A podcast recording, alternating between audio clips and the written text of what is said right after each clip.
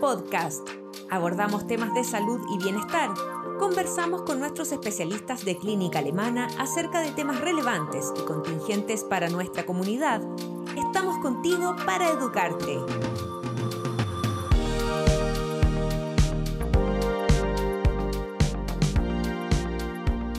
Bienvenidos a un nuevo Alemana Podcast. En esta ocasión conversaremos con el doctor Esteban Glasinovich, gastroenterólogo de Clínica Alemana, con quien hablaremos sobre el síndrome del colon irritable, los síntomas y la importancia de los alimentos. Bienvenido doctor y muchas gracias por estar hoy con nosotros. Hola, muchas gracias por la invitación. Para mí es un gusto estar aquí compartiendo con ustedes. Doctor, ¿qué es el síndrome de intestino irritable? ¿Se sabe cómo se produce esto? El síndrome de intestino irritable es una enfermedad que, como bien dice su nombre, afecta al intestino y básicamente es, se producen síntomas de dolor abdominal y ese dolor abdominal se acompaña en cambios en las deposiciones. La gente puede tener asociado eso estitiquez o estreñimiento, que es lo mismo, o síntomas de diarrea. Entonces es un dolor intermitente al cual se asocian cambios en la forma de ir al baño. La verdad es que no se sabe exactamente bien cómo se produce, pero se sabe que hay una fluida interacción entre el cerebro y el intestino, por eso se habla de patologías del eje intestino-cerebro. Es decir, lo que pasa en el cerebro influye en lo que pasa en el intestino. Por ejemplo, el estrés puede modular los síntomas digestivos y viceversa. Lo que pasa en el intestino puede influir en síntomas, por ejemplo, en producir ansiedad o incluso eh, síntomas depresivos. Entonces, ¿es verdad que, en el intestino tenemos como un segundo cerebro? Claro, efectivamente es así. Nosotros todos sabemos que en nuestro cerebro tenemos millones de eh, neuronas, pero no, no todos saben o no es tan conocido que nuestro intestino también está eh, inervado por millones de millones de neuronas y por eso es que se le llama un segundo cerebro. Y es así, por ejemplo, para dar ejemplos de la vida diaria, cuando la gente está, se siente enamorada, siente como cosquillita en la guata, mariposa en la guata, o en términos en inglés se llama cat feeling, cuando tiene una sensación de que algo está pasando, se refleja en síntomas eh, a nivel abdominal, justamente por eso, porque nuestro intestino está muy inervado por eh, células neuronales que están fluidamente conectadas con, con el cerebro también. Ya lo había em, esbozado un poco, doctor, pero eh, profundicemos un poco en la relación que existe entre el estrés y los síntomas que podemos estar sintiendo con lo que nosotros llamamos usualmente colon irritable, pero usted le dice, el, síndrome se llama intestino irritable. Claro. Claro, de hecho es muy interesante todo esto porque inicialmente hace años atrás eh, se pensaba que era básicamente una enfermedad como principalmente de nivel cerebral y se atribuía básicamente el estrés como el gran provocador de estos síntomas. Y después se ha ido descubriendo que hay otros fenómenos. Hay fenómenos de microinflamación, hay, alteraciones de la microbiota intestinal.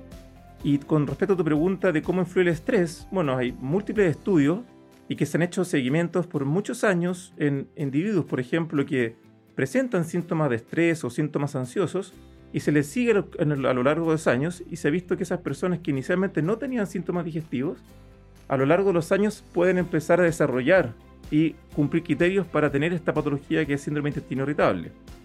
Y viceversa también. Gente que no tenía trastornos de nivel de la esfera psicológica, por el hecho de tener síntomas digestivos crónicos, de forma persistente, pueden cumplir criterios para tener patología de la esfera psicológica. Es por eso que hablamos de esta interacción fluida entre cerebro y intestino. Doctor, ¿cuál es la frecuencia de, este síndrome? Es, muy frecuente, de hecho es una de las principales patologías de, al área a la cual me dedico, la gastroenterología, y a nivel mundial más o menos es de un 10% y fluctúan algunas poblaciones que van del orden del 5 y algunas poblaciones en algunos países pueden incluso cerca del 40% de la población estar afectada. Y esto implica gastos enormes en salud. Millones de millones de dólares se invierten en esto tanto por medicamentos, o por lo que implica eh, la ausencia laboral de gente que no puede cumplir con sus funciones porque esto le molesta mucho y puede alterar la calidad de vida. Doctor, hablábamos del estrés, pero ¿qué relación hay con los alimentos? ¿Hay algunos que estén prohibidos para personas, por ejemplo, que tienen este, este síndrome? con el tema de los alimentos es, bien importante diferenciar de... Hay otras entidades que son las alergias alimentarias, donde hay básicamente una prohibición porque los puede haber un cierto grado de, síntomas más severos, incluso peligrosos, cuando hay alergia alimentaria. Acá, en general, más bien lo que produce son sensibilidad o aumento de síntomas sin que haya una consecuencia grave. Em, y todo esto está todavía como en investigación, pero se ha visto que lo típico que la gente nota que le cae peor son alimentos grasos, alimentos muy aliñados, eh, el alcohol, el café. Eso en general eh, son alimentos que tratamos de eh, sugerir de que los pacientes reduzcan. Y también han, aparecido en los últimos años, se ha descubierto que ciertas moléculas como ciertos carbohidratos, por ejemplo, lo típico que está en la cebolla, en el ajo, eh, que pueden, en fondo, ser, son fermentables y mal digeridos, entonces llegan al intestino, al intestino grueso, al colon, y ahí las bacterias los fermentan, producen gas, y por eso estos alimentos pueden producir más síntomas. Pero en términos generales, no es que haya un grupo de alimentos que sea prohibido para todos los pacientes, sino que algunos pacientes presentan sensibilidad a algunos alimentos y ahí está justamente la labor del gastroenterólogo, muchas veces apoyado por expertos en nutrición, para identificar cuáles son los alimentos y excluir a algún grupo. Pero en términos generales son los que te dije. Frituras o grasas, café, aliños, en algunos pacientes también los lácteos. Y en este sentido, por ejemplo, una persona que em, está sometida a una situación de estrés y come algo de algunos de estos alimentos que son como más irritables, ¿podría e, e, esas dos cosas hacer como un match y producir una reacción? Claro, claro, es por eso que es súper frecuente que hay gente que diga, no entiendo bien, hoy día comí un cierto alimento y no me provocó nada, y otro día comí lo mismo y me provocó muchos síntomas. Entonces, ahí está la combinación entre que el alimento en sí puede tener ciertas moléculas que son difícilmente digeribles y producir, por ejemplo, más gas o retener más líquido en el intestino, y por otro lado, está lo que se llama el fenómeno de hipersensibilidad. Es decir, que el intestino envía mayores señales al cerebro y, por ejemplo, si estamos frente a una situación de estrés, ese intestino o ese cerebro va a ser más propenso a percibir esa información que en otras ocasiones podría no haberlo percibido. Entonces, efectivamente, se puede producir este como match entre el alimento y la forma de percibir las señales nerviosas que son enviadas desde el intestino. Doctor, y en cuanto a alimentación, em, ¿existen alimentos o suplementos que son recomendables, por ejemplo, también para eh, proteger o para incluso prevenir este, e, estos como ataques de, colon? Claro, se ha, visto, por ejemplo, hay varios estudios con respecto a lo que se llama la fibra. ¿ya? La fibra, ¿qué es lo que es la fibra? Las fibras son carbohidratos que no son digeribles y que llegan al intestino o al colon y se ha visto que ciertos tipos de fibras pueden ser útiles en tratar síntomas de intestino irritable. Y algunos de, de, lo que pasa en la dieta, sobre todo las dietas más bien occidentales, algunas personas se quedan cortas en lo que se llama eh, el consumo de fibra. Y es por eso que se ha recomendado que tiene que haber al menos unas ciertas porciones de fibra consumidas al día, ojalá entre 20 y 30 gramos de fibra al día, y, eso se ha visto que puede ser beneficioso en cuanto a reducir síntomas. Y ahí también la importancia de ser guiado un poquito por profesionales de la salud, porque hay varios tipos de fibra y se ha visto que algunas fibras incluso pueden producir más molestias digestivas, más hinchazón. Entonces ahí viene un poco como la dificultad en tratar de distinguir cuáles son las fibras, pero se venden como productos médicos algunos tipos de fibras que sí, como te decía, han demostrado beneficios. Eh, en los síntomas digestivos. Pero es particular caso a caso, o sea, no, no, cualquier, no la misma fibra va a servir para todo. Hay algunas fibras que tienen más evidencia científica, por ejemplo, hay una que es derivada de una planta, que, que es la fibra se llama el psyllium, y esa se ha visto que tiene ciertas propiedades que pueden ayudar, uno, a regularizar el tránsito intestinal, sobre todo a la gente que tiene algún grado de estitiquez o constipación, y por otro lado, a reducir otros síntomas digestivos. Pero es verdad, es más o menos caso a caso, pero como términos genéricos se ha visto que ciertos grupos de fibras son más útiles que, todo, que, otros. Eh, y aparte que es beneficioso para la salud en general consumir fibra y es uno de los déficits de algunas personas que eh, tienen bajo ingesta, entonces tenemos que promover el aumento de fibras en la dieta. Doctor, ¿qué tratamientos existen para esta enfermedad? Hay, eh, esta es una enfermedad mm, compleja en el sentido de que no hay un solo mecanismo, son varios los mecanismos entonces, por ende, eh, hay varios tipos de tratamiento. Van desde modificaciones simples como cambios en el estilo de vida, en los cuales en general recomendamos aumento del ejercicio, aumento del consumo de agua, aumento, como recién decía, consumo de fibras. Y después de eso se van agregando ciertas eh, intervenciones. Por ejemplo, con respecto a la dieta, lo que decía también con anterioridad, eliminar, sobre todo si el paciente tiene una dieta poco saludable, qué sé yo, con mucho consumo de fritura, de grasas y poca ingesta de fibra, en el fondo favorecemos revertir esa conducta. Después de eso, eh, dependiendo del perfil del paciente, hay individuos que no les gusta mucho estar tomando medicamentos y prefieren intervenciones más naturales, por así decirlo, o mayores intervenciones dietéticas. Ahí uno puede sacar algunos alimentos, entre lo que acabo de decir también puede ser eh, intolerancia a la lactosa, entonces hay veces que intervenimos y sacamos lactosa. Y por otra parte, hay algunas dietas que también han aparecido en los últimos años, que son estas dietas, hay una que se llama dieta FODMAP, que hay bastante literatura al respecto, y son básicamente ciertos tipos de carbohidratos que está presente en varios alimentos como frutas y verduras, legumbres, eh, frutos secos. Y esos carbohidratos tratamos o los enviamos a algunos expertos nutricionistas para que reduzcan por un tiempo esa cantidad de carbohidratos y sirve como prueba de concepto. Es decir, durante algunas semanas la persona se siente mejor eliminando varios alimentos, uno sabe que esa combinación o alguno de esos alimentos es útil suspenderlos. Y después viene una fase de reintroducción, es decir, vamos agregando poco a poco ciertos alimentos y vamos viendo cómo influye en la generación de síntomas, para posteriormente llegar a una fase de personalización de la dieta, es decir, para no dejar a la persona con muchas restricciones, sobre todo alimentos que pueden ser sanos. Entonces la idea es llegar a esa fase en la cual identificamos cuáles son los alimentos que son más perjudiciales o que generan más síntomas y quedarnos con algunos pocos alimentos por así decirlo, prohibidos, para eh, ojalá llegar a un, a un estado de equilibrio en que la persona pueda comer una dieta balanceada, sin muchas restricciones, pero a la vez evitando esos alimentos que son más productores de síntomas. Entonces, por este lado están estas medidas dietéticas. Y por otro lado está todo lo que es la terapia farmacológica, donde hay un gran número de medicamentos. Hay medicamentos antispasmódicos, que significa que relajan un poco las paredes del colon hay eh, probióticos que también eh, están muy en boga y mucha gente pregunta por los probióticos, pero también es un tema que está en estudio y es bien complejo porque como grupo han demostrado ser útiles, pero todavía lo que está en estudio es la combinación, el tipo de cepa, el tiempo a tomar y eso todavía no está tan o no está 100% claro.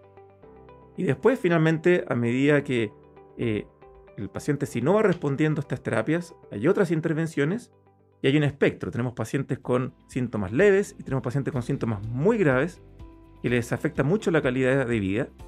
Y a esos pacientes podemos llegar a, lo que se llaman neuromoduladores, que son medicamentos básicamente antidepresivos, que en dosis pequeñas y habitualmente en dosis más bajas que las ocupadas para la depresión, pueden también generar beneficio o disminuir síntomas. Entonces, en resumen, modificaciones dietéticas, por un lado, hasta modificaciones o intervenciones farmacológicas de la esfera de, los neuromoduladores o incluso antidepresivos que se ha visto que pueden ayudar a los síntomas digestivos. Estas modificaciones dietéticas que usted menciona, eh, ¿es posible evitar llegar al tratamiento farmacológico o hay casos en que definitivamente es necesario em, aplicar eh, este tipo de terapia? Es verdad, hay gente que básicamente con modificaciones dietéticas perfectamente puede estar mucho mejor. ¿ya? Y, como te decía, evitando pequeñas cosas, eh, ordenándose con las comidas, no picoteando entre medio, no comiendo muy tarde, comiendo más sano. Muchas veces uno llega hasta ahí y no hay que hacer mucho más. E incluso hay gente que ni siquiera llega a consultar al doctor. Si uno hace, eh, empieza a buscar, por ejemplo, en la calle, gente, mucha gente va a cumplir criterios de intestino irritable, pero no son tan severos como para tener que llegar a consultar a un, a un profesional de la salud. Entonces, esas personas probablemente con pequeñas modificaciones puede llegar a andar bien. Lo que pasa es que nosotros muchas veces tenemos un sesgo. Venimos, o personas nos vienen a ver porque ya han hecho algunos cambios y no le han sido suficientes y van al médico para llegar a etapas un poquito más avanzadas.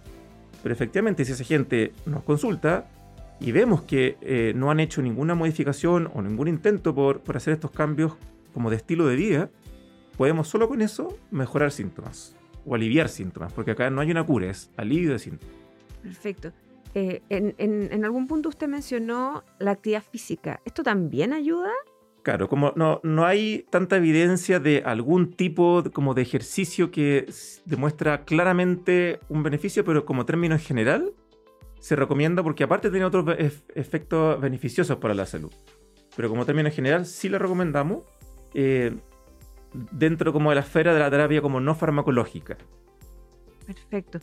Doctor, em, ¿a qué síntomas las personas tienen que estar atentos y definitivamente cuándo consultar también? nosotros siempre en medicina y, hablamos de lo que se llaman las banderas rojas. Entonces es muy importante, primero, identificar cuál es la situación típica en la cual se producen estos síntomas. Habitualmente son personas más o menos jóvenes, siempre entonces dudar cuando alguien se presenta o se autodefine como que tiene colon irritable cuando los síntomas aparecen por primera vez, por ejemplo, después de los 50 años. Eso no es habitual. Habitualmente es una patología de gente joven. Entonces, prender las alarmas, por así decirlo, cuando alguien está consultando por un malestar abdominal que puede parecer inocuo, pero se está presentando por primera vez en la vida después de los 50 años. Eso es lo que llamamos una bandera roja. Si el paciente presenta sangrado digestivo que se puede manifestar por ejemplo, por deposiciones negras de muy mal olor a través de las deposiciones, o que las deposiciones sean de esas características, que el dolor, por ejemplo, despierte en la mitad de la noche, que se asocia a baja de peso, que en algún examen general aparezcan alteraciones como anemia, que el paciente tenga un familiar de primer grado con algún cáncer eh, digestivo, todos esos son síntomas o, o información que nos tiene que hacer estar muy atento a que se sale del espectro o del cuadro típico de un intestino irritable y hay que hacer un estudio más en profundidad. Perfecto. ¿Y el síntoma común de un paciente tipo eh, joven del que hablaba eh, en un principio? ¿Qué es lo que va a sentir? ¿Cómo identificarlo? Y en el fondo, em, sin probar esas modificaciones, ¿cuándo consultarlo también? Claro, el, el síntoma típico es, son, de partida es un cuadro crónico. Jamás hay que pensar en un intestino irritable cuando alguien presenta un dolor abdominal agudo. Son gente que dice tengo recurrentemente, sobre todo malestar, más bien dolor abdominal. Dolor que habitualmente se, localiza más, más, bien difuso a nivel abdominal, pero muchas veces en la parte inferior del abdomen, bajo el ombligo, pueden ser dolores tipo como retorcijones, y asociado a ese dolor, las personas relatan que tienen un cambio en la forma de ir al baño cuando están con estos episodios de dolor, habitualmente o se ponen más estíticos o estíticas o les da algún grado de diarrea. Y hay gente que incluso fluctúa entre las dos. Hay gente que tiene periodos de estitiquez y fluctúa con periodos de diarrea. Y muchas veces hay otros síntomas asociados como por ejemplo distensión abdominal o sensación de hinchazón abdominal. Todos esos son los síntomas habituales por los cuales alguien se puede pensar en que tiene intestino irritable y como lo decía anteriormente, debe consultar uno cuando estos síntomas le están afectando, le están molestando, le está doliendo recurrentemente el abdomen, le está afectando su calidad de vida. Y más aún, si aparece cualquiera de las banderas rojas que nosotros dijimos, con mayor razón tiene que rápidamente acudir a un profesional de la salud para investigar estos síntomas. Doctor, para terminar, un eh, síndrome de intestino irritable maltratado o no haber tomado en cuenta muchos de estos síntomas más agudos, ¿es posible que se desencadene alguna otra patología más grave? En general, o sea, no, no en general, sino que definitivamente no. Eso está bien estudiado em, y mucha gente tiene tu misma pregunta, ¿no, no, no tendría algún peligro de, de que esto pase a algo peor? esto está estudiado, se han estudiado poblaciones que tienen intestino irritable y se ha visto que tienen el mismo riesgo de desarrollar una patología más grave, por ejemplo un cáncer, que alguien que no tiene intestino irritable. Ahí la gran pregunta es, tengo que estar más o menos seguro que esa persona tiene intestino irritable y que esos síntomas que estaba teniendo no eran reflejo de alguna otra patología.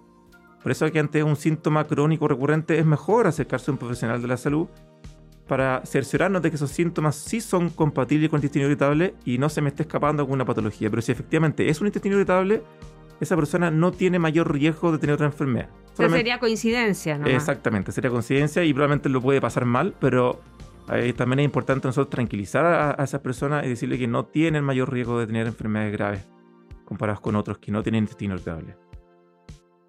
Perfecto, doctor. Muchas gracias por estar hoy con nosotros, por conversar este tema tan interesante y que afecta a tantas personas. ¿Algo que quiera decirle a quienes nos estén escuchando?